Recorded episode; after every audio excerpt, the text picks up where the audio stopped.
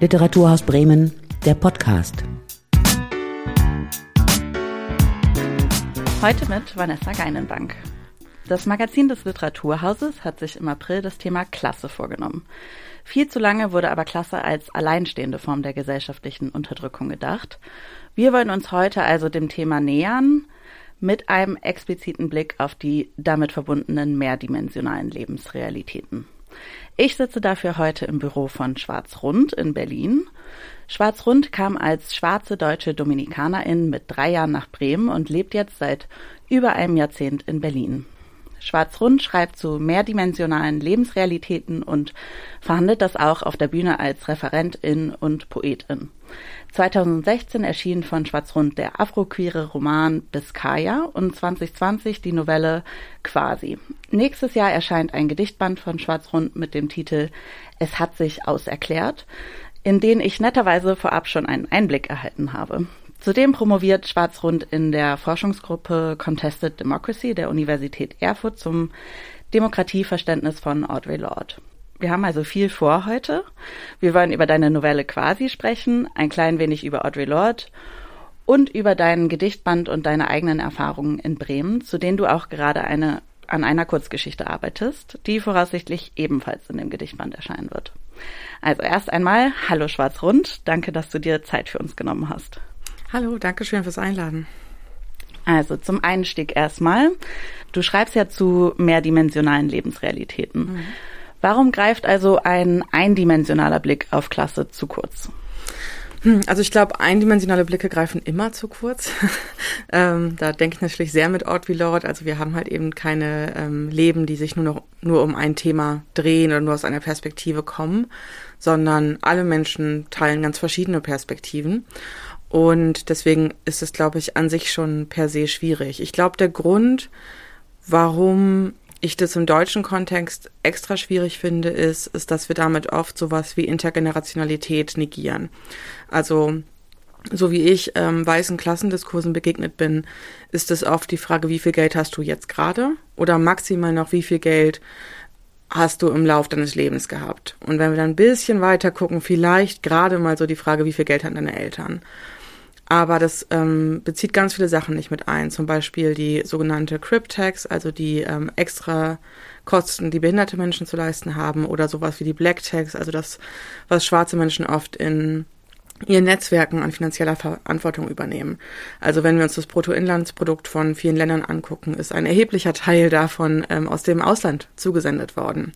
Das heißt, da gibt es sowas wie eine globale Verantwortlichkeit gegenüber ähm, Heimatländern ganz praktisch gesagt heißt das, wenn wir jetzt als äh, der coole Festivalverein drei SpeakerInnen einladen und wir sagen, gerecht ist es, allen 300 Euro zu bezahlen, ist das einfach nicht gerecht.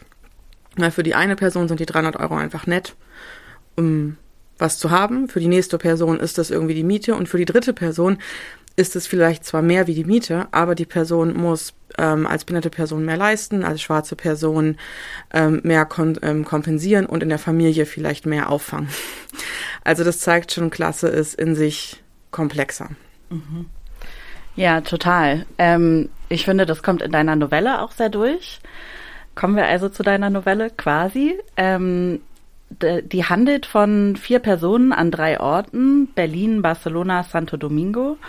Und es dreht sich um ein sehr spezifisches Ereignis in der Dominikanischen Republik. Kannst du für uns ein bisschen einordnen, was 2015 dort passiert ist? Absolut, ja. Ich habe meine Masterarbeit auch zu dem Thema geschrieben, also zu dem Verhältnis von der Dominikanischen Republik zu Haiti und andersrum. Ähm, die beiden teilen sich eine Insel und haben eine sehr, sehr unterschiedliche Geschichte seit der Kolonialisierung. Also einerseits eben die unterschiedlichen ähm, Mächte, Imperialmächte, also Frankreich und Spanien, und andererseits einen sehr unterschiedlichen Umgang mit der Frage nach Colorism, also wie Menschen, die quasi nicht eindeutig als schwarz oder weiß einzuordnen waren, in der Gesellschaft positioniert werden. Das hat ähm, über die Jahrzehnte zu verschiedenen Unterdrückungsstrategien geführt. Also wann immer quasi schwarze Menschen und ähm, Kinder von schwarzen und weißen Menschen so was wie ähm, gesellschaftlichen Aufstieg erlebt haben in der Dominikanischen Republik, wurde dies anders vom Staat instrumentalisiert zur Unterdrückung wie in Haiti. Und deswegen gab es in Haiti mehr Druck und deswegen auch den ähm, Aufstand und die Bildung der ersten freien schwarzen Nation. Und äh, in der Dominikanischen Republik nicht. Das ist unsere, unsere ähm, über historische Schuld. Und seitdem gibt es ein sehr, sehr kompliziertes politisches Verhältnis zwischen den beiden Ländern. Aber auf jeden Fall können wir von einer Klassen- und ähm, Colorism-Perspektive heraussehen, dass ähm, seit dem Petersilien-Massaker in den 30er Jahren durch den Diktator Trujillo die Dominikanische Republik immer wieder gegen HaitianerInnen oder Menschen, die so dunkel waren, dass sie dem zugeordnet worden sind, ähm, Mord gegenüber diesen ausgeübt hat, ähm, Entrechtung, Arbeitsausbeutung und Verschleppung. Und 2015 ist das Ganze dann quasi erneut eskaliert im Rahmen von La Sentencia, also um ein Gesetz. Und dieses Gesetz hat verändert, wer Dominikanerin ist, auf eine sehr filigrane Art und Weise. Denn bei uns gilt das Geburtsrecht. Und ähm, dies wurde quasi rückwirkend aberkannt für eine große Gruppe von Menschen, weil Nachweise verlangt worden sind, die Menschen gar nicht haben konnten aufgrund von Entrechtung. Ich versuche das gerade sehr zu vereinfachen, aber genau.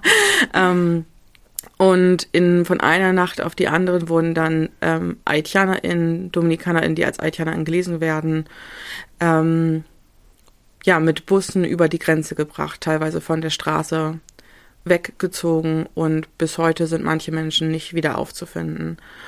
Und das ist das, was ich versuche zu beschreiben, dass dieses Ereignis, was zwischen Klasse, Colorism, Nationalism passiert ist, ähm, für mich in der Diaspora quasi unbesprochen war. Also natürlich gab es verschiedene haitianische Aktivisten, die darüber gesprochen haben.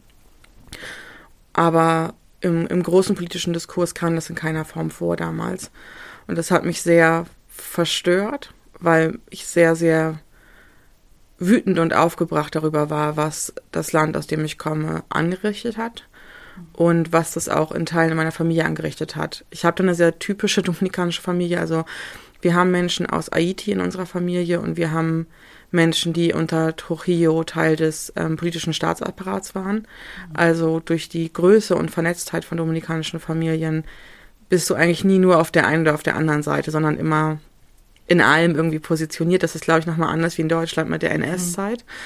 Mhm. Ähm, auch einfach aufgrund der Dauer und dessen, dass wir eigentlich nie eine richtige historische Aufarbeitung der Diktatur hatten. Genau. Und nur um das nochmal klarzustellen, also 2015 heißt halt im Prinzip, also was da passiert ist, heißt im Prinzip, dass einer großen Gruppe an Menschen die Staatsbürgerschaft äh, aberkannt wurde, richtig?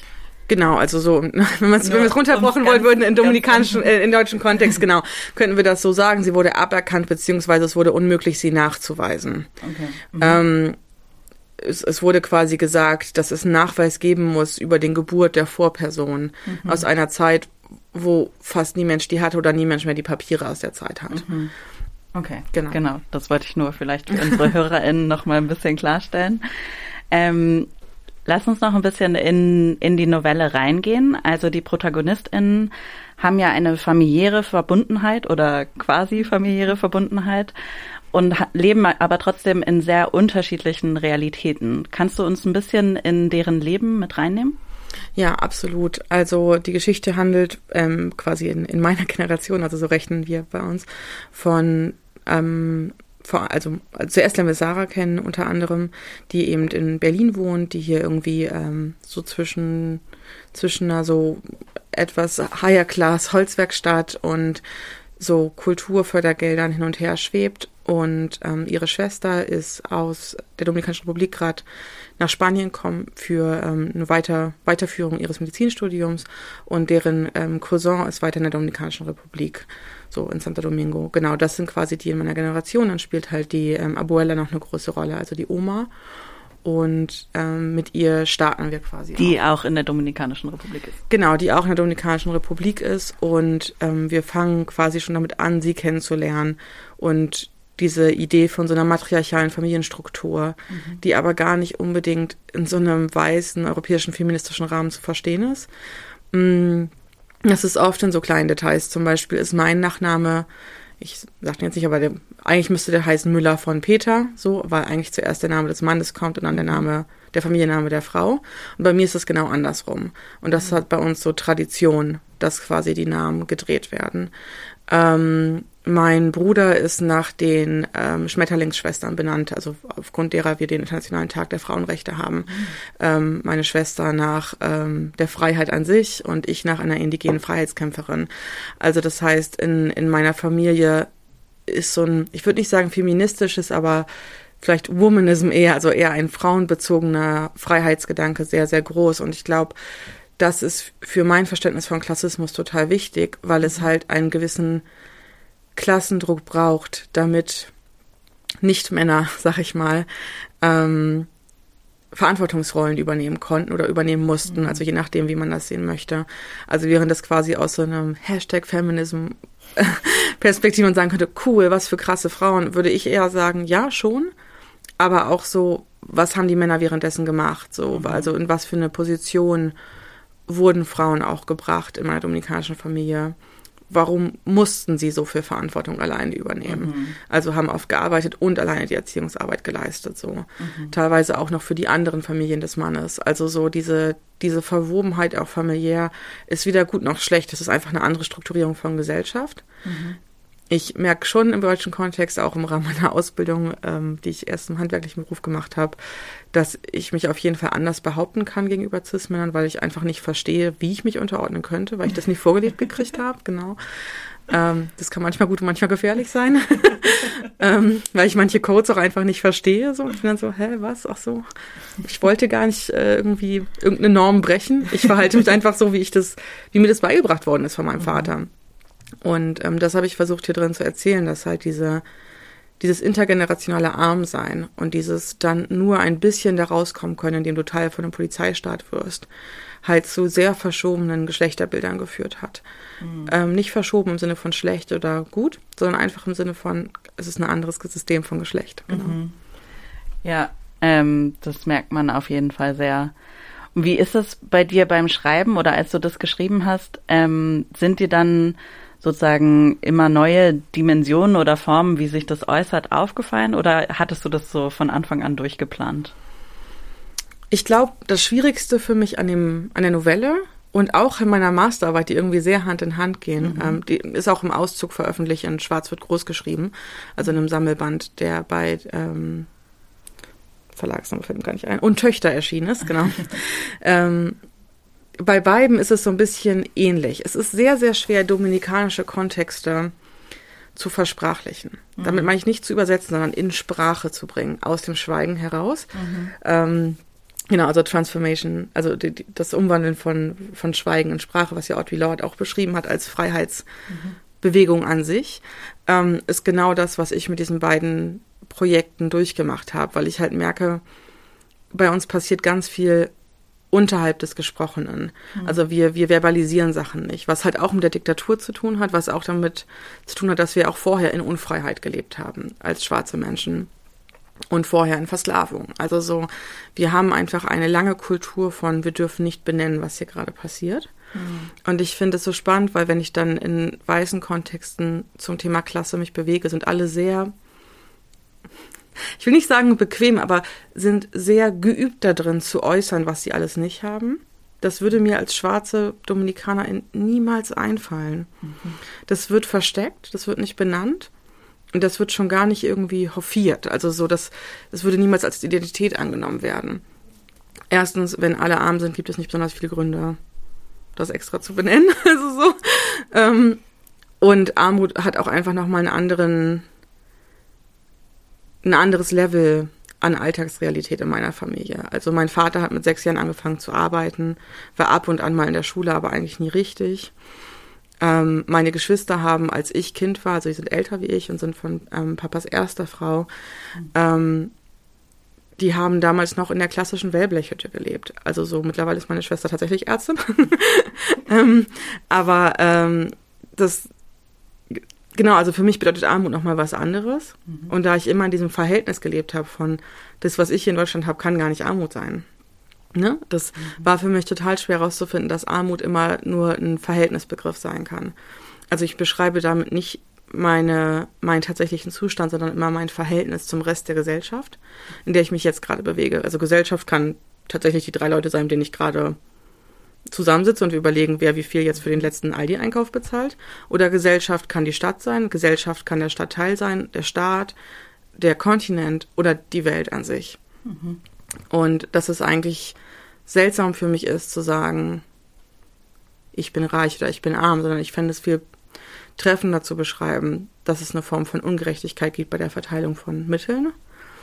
Weil dann würden wir sowas wie Rassismus, Sexismus und ähm, auch sowas wie Heterosexismus zwangsläufig mitdenken, weil wir dann sehen würden, also ich sage das ja immer so, der, der Community-Ort des weißen Cis-Mannes ist die Berliner Eckkneipe. Klar geht die auch ein bisschen zurück, aber davon gibt es noch einige. Während irgendwie schwarze Community Center ganz schön zu kämpfen haben. Mhm. Ähm, schwarze und auf Color Community Center gibt es dann fast gar nicht mehr. Und im Berliner Norden gibt es dann nichts. So, also das ist auch eine Form von Ressource, über die wir sprechen müssen. Mhm. Ähm, und für mich ist das quasi die Chance darin, Klassismus komplizierter zu begreifen, dass wir viel mehr Real ähm, Lebensrealitäten spezifisch benennen können, was uns sehr viel mehr spezifische Daten gibt, wer was braucht und wo es halt vielleicht nicht Überschneidungen in den Lebensrealitäten gibt, aber Überschneidungen in dem, was Lösungswege wären für Ungerechtigkeiten. Hm. Ja, super interessant. Also wenn wir jetzt von spezifischen Lebensrealitäten sprechen, magst du noch ein bisschen was zu den spezifischen Lebensrealitäten der Protagonistin der Novelle sagen? Genau, also das wäre zum Beispiel ein Beispiel, dass alle drei kämpfen auf ihre Art damit, wie das, was sie in der Welt darstellen wollen, nicht akzeptiert wird. Also Sarah lernen wir am Anfang in der Werkstatt kennen und bekommt eben diesen Brief zurück von einer der Stiftung, die ich genannt habe, Stiftung für ein okayes weißes Gewissen. Und dieser Stiftungsbrief macht halt ganz klar, so wie du dein Projekt gerade machen möchtest, geht das schon, aber wir müssen es halt umbenennen und es muss irgendwie anders geformt sein und ähm, das muss viel mehr am, am White Gaze, also an der, an, an der weißen Sehnsucht, am weißen Blick ausgerichtet sein. Und dieses Gefühl von irgendwie, oh, da ist jetzt Geld und gleichzeitig das Gefühl von, ich muss mich wieder irgendwo so rein, reinpassen lassen, existiert gleichzeitig im selben Moment. Und ähm, wir lernen Sarah kennen, wie sie gerade in Spanien landet und jetzt endlich anfangen kann, das Studium so auszuführen, wie sie das möchte. Und trotzdem begegnet sie sofort Transfeindlichkeit, als sie am Flughafen abgeholt wird. Was mir da wichtig war, war das mit dem Adding. Also sie ist quasi schon bewaffnet mit einem Adding, um das Namensschild anzupassen. Mhm. Aber dieses immer gewappnet sein ist halt auch eine Form von, von Abverlangen. Und ähm, das ist hier jetzt nur ein Adding, aber ich finde auch das zeigt total gut, wie sehr Ressourcen rassifiziert und vergeschlechtlicht sind, weil wie bereit müssen wir ständig sein, also wie viele Ressourcen, also tatsächliche Gegenstände müssen wir mit uns rumtragen, mhm. damit die Welt für uns funktioniert. Mhm. Und das kostet Geld, so genau. Wie ist es im Edding? Und vielleicht auch, dass auf uns gehört wird, wenn wir sagen, dass es halt auf eine, dass unsere eigene Identität eine bestimmte ist und sowas. Genau, also wie viel Energie verbraucht das? Mhm. Und genau, ähm, wir lernen äh, Sebastian kennen im Kontext dessen, dass er eben Videos produziert und das mit den Mitteln macht, die er hat und versucht sich zu äußern. Und da aber auch klar ist, das wird irgendwie beschränkt durch, durch Sichtbarkeit, durch ja, einfach wie, wie prominent kann Inhalt werden, mhm. der jetzt nicht aus Kalifornien kommt. So, genau. Und das ist einfach auch eine große Ressourcenfrage, wenn wir uns die nächste Generation an Medienschaffenden anschauen. Wer kann wo für wen so berühmt werden, dass daraus Einkommen generiert werden kann? Mhm. Ähm, genau, und für mich sind das so drei, drei Einstiegspunkte gewesen, um die Person zu erzählen. Mhm und zu erklären, dass Klasse sie halt alle irgendwie beeinflusst, aber immer Klasse im Verhältnis zu ihrer jeweiligen Gesellschaft. Nicht in so einer Form von, ja, so ich will jetzt nicht auf, auf einzelne Bücher haten oder so, aber ich ähm, finde manchmal, dass es so in sehr nihilistischer deutscher Literatur, die ich auch sehr mag, oft so verhandelt wird als so ist es arm zu sein, Punkt. Obwohl es darin halt auch total viel Differenz gibt. Oder so ist es Mittelstand zu sein, Punkt. Also mein Vater verdient auch immer nicht viel Geld, aber irgendwie genug, um über die Runden zu kommen und lebt trotzdem vom Lebensstandard her sehr, sehr weit darunter, weil er halt eben so viel Versorgungsarbeit mit dem Geld leistet. Mhm. Mhm. Das heißt, wenn wir irgendwie reingucken würden in sein Leben, würde das nach extremer Armut aussehen. Das ist es aber für ihn nicht. Ähm, damit will ich gar nicht sagen, dass Armut nicht real ist. Ich glaube aber nur, dass wir das unterbeschreiben quasi. Also wir müssen es detaillierter beschreiben. Und eben, dass es so viele verschiedene Lebensrealitäten sind, die alle gleichzeitig Armut sein können. Ja. So, ja. Mehrdimensionale Lebensrealitäten sind auch ein zentrales Thema von äh, im Werk von Audre Lorde. Mhm. Du promovierst zu ihrem Dem Demokratieverständnis. Äh, wer war denn Audre Lorde? Ja, wer war Audre Lorde? Es gibt mehrere Biografien, die Biomythografie. Ähm, ich finde, äh, ja, Audre Lorde war anscheinend vieles für viele Menschen. Ich arbeite gerade viel mit ihren Korrespondenzen wo ich vor allem die Briefe habe, die zu ihr geschickt worden sind, was total spannend ist, weil Leute ihr oft geschrieben haben, wie sie sie sehen. Mhm. Deswegen könnte ich gerade wahrscheinlich 150 Antworten darauf geben, die sich alle stark widersprechen. Deswegen sage ich, was Audrey für mich jetzt gerade ist, mhm. als ähm, heute an diesem Tag Beschreibung. Ja. Ähm, Poetin, Mutter, queer, lesbisch, ähm, Grenadinian, also auch Caribbean, ähm, Migrantin, hat New York in einer ganz spannenden Zeit miterlebt, also 50er, 60er mhm. Jahre ähm, Akademikerin, Lehrerin und ähm, hat sich teilweise als fett beschrieben, später dann nicht mehr, hat sich als als als ähm, als Butchi, als Femme, als all das beschrieben. Also ich würde sagen eine, die irgendwie eher die Beschreibung gesucht hat, weniger die spezifische Identität. Mhm. Ähm, und genau, für mich ist sie vor allem aber eine philosophische politische Denkerin, weil sie sich unglaublich viel Gedanken dazu gemacht hat, wie Staat, Nation, globale Gemeinschaft, Community, Familie und selbst Eltern-Kind-Beziehungen zu einer Art von Befreiung führen können. Mhm. Und kannst du was dazu sagen, was für einen persönlichen Einfluss oder was für einen Einfluss sie auf dich persönlich hatte? Mm, also einer meiner ersten Texte hat schon sich um ein Zitat von ihr gedreht ähm, wo sie eben darüber gesprochen hat, dass wir Differenz nicht zerstören dürfen, sondern ähm, Differenz feiern müssen, weil sie immer Teil von Gesellschaften sein wird. Und das hat mir irgendwie den Mut gegeben, mich nicht mehr so sehr erklären zu müssen dafür, dass ich different bin. Mhm.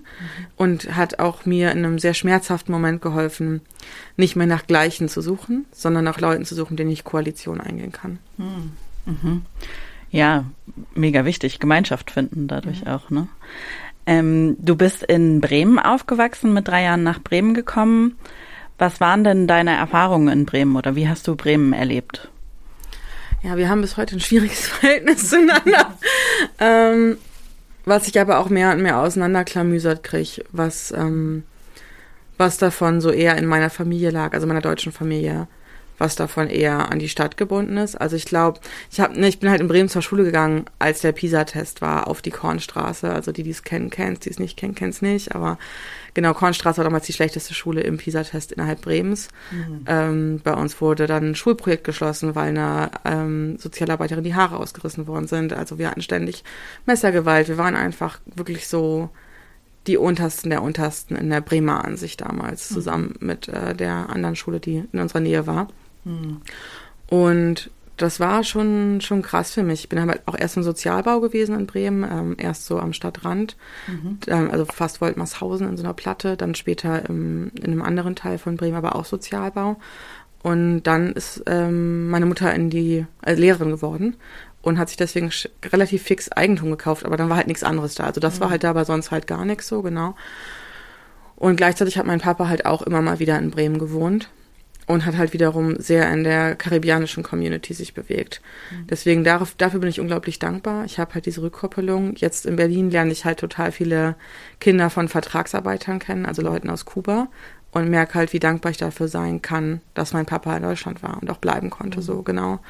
Ähm, ich halt diesen Bezug hatte in meinem direkten Umfeld. Und ja, Bremen war halt vom Schulweg her schwierig. So davon handelt halt auch diese Kurzgeschichte Schwäne und Schweine dass wir eigentlich mit so einer totalen Perspektivlosigkeit groß geworden sind, weil klar war, wenn diese Schule auf dem Zettel steht, dann kommst du halt nirgendwo hin, so kommst du halt nicht raus. Und ähm, ja, wegen einem, wegen einem sexistischen Übergriff habe ich dann die Schule gewechselt mhm. und bin dann auf die jetzt viel besprochene FEB gekommen, Freie Evangelische Bekenntnisschule, mhm. ähm, was eine evangelikale Schule ist, ähm, was als queeres, schwarzes, fettes Kind mit Behinderung nicht so richtig geil war, mhm. aber mir halt ermöglicht hat, einen Ausbildungsplatz zu kriegen. Genau, und davon handelt halt auch eben diese Kursgeschichte, dieses, ich war halt die eine mit dem Ausbildungsvertrag. Also alle anderen Kids, die ich kannte, hatten halt nichts. Mhm. Da war halt klar, die, die gehen danach irgendwie auf dieses Überbrückungsjahr und dann geht's sofort in die Sozialhilfe rein, so genauso wie ihre Eltern. Und das war halt Und das waren dann die anderen Kids aus deiner alten Schule auch? Genau, also wir sind nicht gleichzeitig, aber fast gleichzeitig gewechselt von einer dieser beiden Brennpunktschulen, wie man heute mhm. sagen würden, dann an die FEB, weil die halt als einzige Privatschule nach Niedersachsenstand unterrichtet hat. Also hatte ein bisschen besseres Zeugnis, nicht Bremen, sondern wenigstens Niedersachsen. Und die hatten so einen Sozialpreis. Also das mhm. konnten sich dann immer so pro Klasse, glaube ich, drei arme Kids leisten oder so. Das wusste dann auch jeder, wer die armen Kids sind. Mhm. Und die armen Kids haben auch den Putzdienst übernommen wofür die reichen Kids uns bezahlt haben. Also das war so eine richtig krasse Klassengesellschaft so. ähm, genau, und wir waren halt dann so eine Gruppe von drei, vier Kids, die ähm, teilweise schwarz, teilweise queer, so ähm, teilweise neurodivergent und wir waren halt so eine Gruppe und ich versuche das halt zu beschreiben, wie dieses, selbst dieser kleine Klassenunterschied, dass ich nur diesen Ausbildungsvertrag hatte, hat mich schon so weggerückt irgendwie. Und dieser kleine mhm. Klassenunterschied, dass meine Mutter teilweise als Lehrerin gearbeitet hat, obwohl sie auch teilweise irgendwie auf ähm, Arbeitslosengeld war, mhm. hat, hat schon so viel Schiff in unsere Wahrnehmung von, von Leben gebracht, obwohl wir einander kannten, obwohl wir im selben Stadtteil gewohnt haben. Mhm. Und dass da Klasse echt so als Trennungsfaktor reinkam, obwohl wir alle versucht mhm. haben, das zu verhindern. Aber klar, sobald sich als Kind dann Ressourcen verändern, veränderst du dich auch. Und das war für mich halt wichtig, das in diesen Gedichtband mit reinzubringen, weil ich das auch schwierig finde, sich immer selber als Heldin darzustellen oder als die Gute. So, mhm. da waren auf jeden Fall viele Situationen, wo ich so shitty war, einfach weil ich auf einmal Privilegien hatte. So und mhm. genau. Ähm, das war für mich Bremen. Also Bremen war für mich ja. dieses, deine Mutter hat manchmal einen Job, du bist schon klassenprivilegiert ein totales, sehr Klassenerlebnis, ne? Also alles, was du jetzt gerade erzählst, hat ja, also auch, also fast schon so, Klass, so klassische Klassenkonnotationen äh, dabei, ne? Ja, voll. Und gleichzeitig kamen dann halt natürlich andere Faktoren dazu. Und ich glaube, das fällt mir auch manchmal schwer, das dann damit zusammenzubringen. Sowas mhm. wie, klar hatte ich irgendwie dann diese Mutter, die diesen diesen Job manchmal hatte, der dann super gut bezahlt war, die irgendwie in dieser völlig über über ähm, schuldeten Eigentumswohnung saß und gleichzeitig war sie halt meine Täterin und gleichzeitig hatte ich halt überhaupt keine Form von mhm. Sicherheit, sowas wie regelmäßiges Essen oder regelmäßige Zugänge zu irgendwas so, ne? Also ich mhm. musste halt unglaublich viel selber handeln, was dann meine beiden besten Freunde, die waren Brüder, ähm, die hatten eine Mutter, die völlig überarbeitet war, die irgendwie ähm, putzen gegangen ist damals, um Geld zu verdienen. Noch lange bevor das in irgendeiner Form darin Arbeitsrechte gab, so. Mhm. Ähm, und die sind halt auch zur Tafel gegangen und so, aber die hatten halt immer fest Essen da, weswegen ich dann oft damit gegessen habe, mhm. weil es da halt eine Form von so sozialer Sicherheit gab. Und ich glaube, und Struktur Und Struktur. Und das mhm. zeigt halt wiederum, die Mutter von denen ähm, war intergenerational betrachtet nicht arm.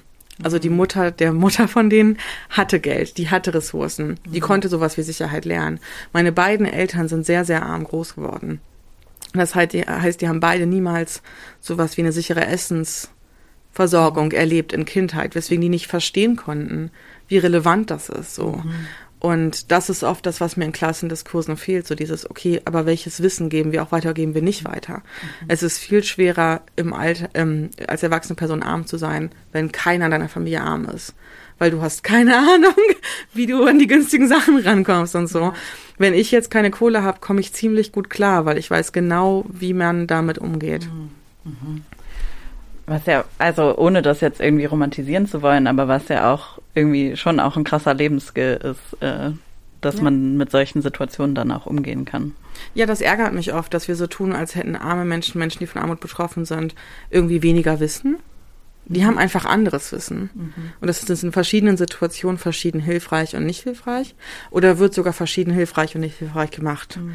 Also das heißt, wenn du wenn du arm bist oder von Armut betroffen, musst du viel mehr auf Geld achten. Du musst viel mehr wissen, wie Anträge funktionieren und so weiter und so fort die Kids, die aus sicheren Familienumständen kommen und auf einmal BAföG beantragen müssen, die fallen nach hinten um. Das ist super schwer.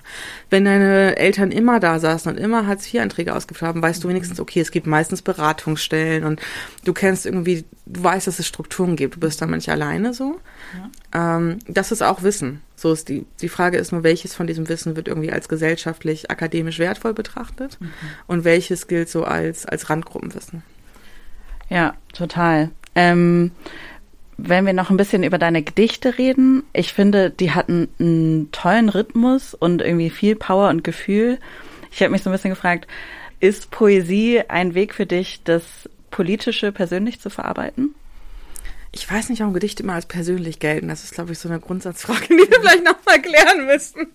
Okay. Ich denke das auch eher in Ressourcen. Ähm, es gibt von Audre Lorde diesen fantastischen, dieses fantastische Interview, wo sie über wiederum ähm, den äh, Virginia Woolfs Text spricht, ein, ein Raum, ein Zimmer für sie selbst auf Deutsch, glaube ja, ich, A Room genau. of One's Own. Genau, und sie sagt so, die Frage ist halt gar nicht nur, wer hat ein Zimmer für sich, sondern wer hat überhaupt Geld, ähm, genug Papier zu kaufen und mhm. genug Stifte zu kaufen. So, also die Ressourcenfrage fängt viel früher an für Audrey. Und für mich halt auch, wann kann ich mir leisten, zum Thema Gedichte zu schreiben und wann kann ich mir leisten, einen Roman zu schreiben. Mhm. Das sind für mich Ressourcenfragen. Und Poesie ist für mich die Ressur eine der ressourcenärmsten Formen, mit der ich am meisten ausdrücken kann, auf wenig Papier. Mhm. Also für mhm. mich ist das weniger die Frage nach Privat und Öffentlichkeit oder privat und politisch. Für mich ist das die Frage, welchem, Kon also welchem Inhalt kann ich welches Format zumuten und welches Format kann ich mir selber finanziell gerade zumuten. Und aus dem heraus ist dieser Gesicht Gedichtband entstanden, mhm. dass ich damals die Kürze und die das Prägnante nutzen wollte weil ich glaube, die Länge eines Buches an sich schon per se erklärend ist. Mhm. Und äh, also wenn du jetzt von Ressourcen sprichst, natürlich ist da Zettel und Stift, aber ähm, mir fällt da dann sofort die Ressource Zeit ein, die mhm. da ein großes Thema ist. Genau, und ich glaube, also nicht, dass Gedichte keine Zeit brauchen, aber Gedichte brauchen eine andere Form von Zeit, weil du am Inhalt dran bist, während du das überarbeitest. Ein Roman besteht viel aus Satzbau und ähm, Satzlänge anpassen, Rechtschreibung, Grammatik, also viele von den Aufgaben, die gar nicht den Inhalt unbedingt voranbringen, mhm. sondern einer gewissen Form entsprechen. Ähm, und ja, es gibt von Bendix dieses fantastische Wort dafür Formatfrustration, was sie aus feministischer Perspektive beschreibt. Und ich glaube, ich habe oft so eine Form von Formatfrustration. Also ich würde nicht sagen, dass meine Gedichte persönlicher sind mhm. wie meine Romane oder meine Romane persönlicher sind wie meine meine akademischen Texte. Ich glaube, mein, meine Masterarbeit ist das Persönlichste, was ich jemals geschrieben habe. meine Gedichte sind das, was am performativsten ist. Zumindest in der Ausgabe, die du mir geschickt hast, sind die, also haben die auch ganz verschiedene Formen und Formate und du spielst so auch mit, wo die Zeilen im Blatt sind und sowas. Ist das, ist dann einfach eine ganz andere Ausdrucksform, die du benutzen kannst. Genau, also ich versuche durch die Setzung des Textes zu kommunizieren, wie ich sprechen würde, weil ich halt trotz allem Text immer vom Performativen heraus denke, also wie wirkt das später auf der Bühne. Mhm.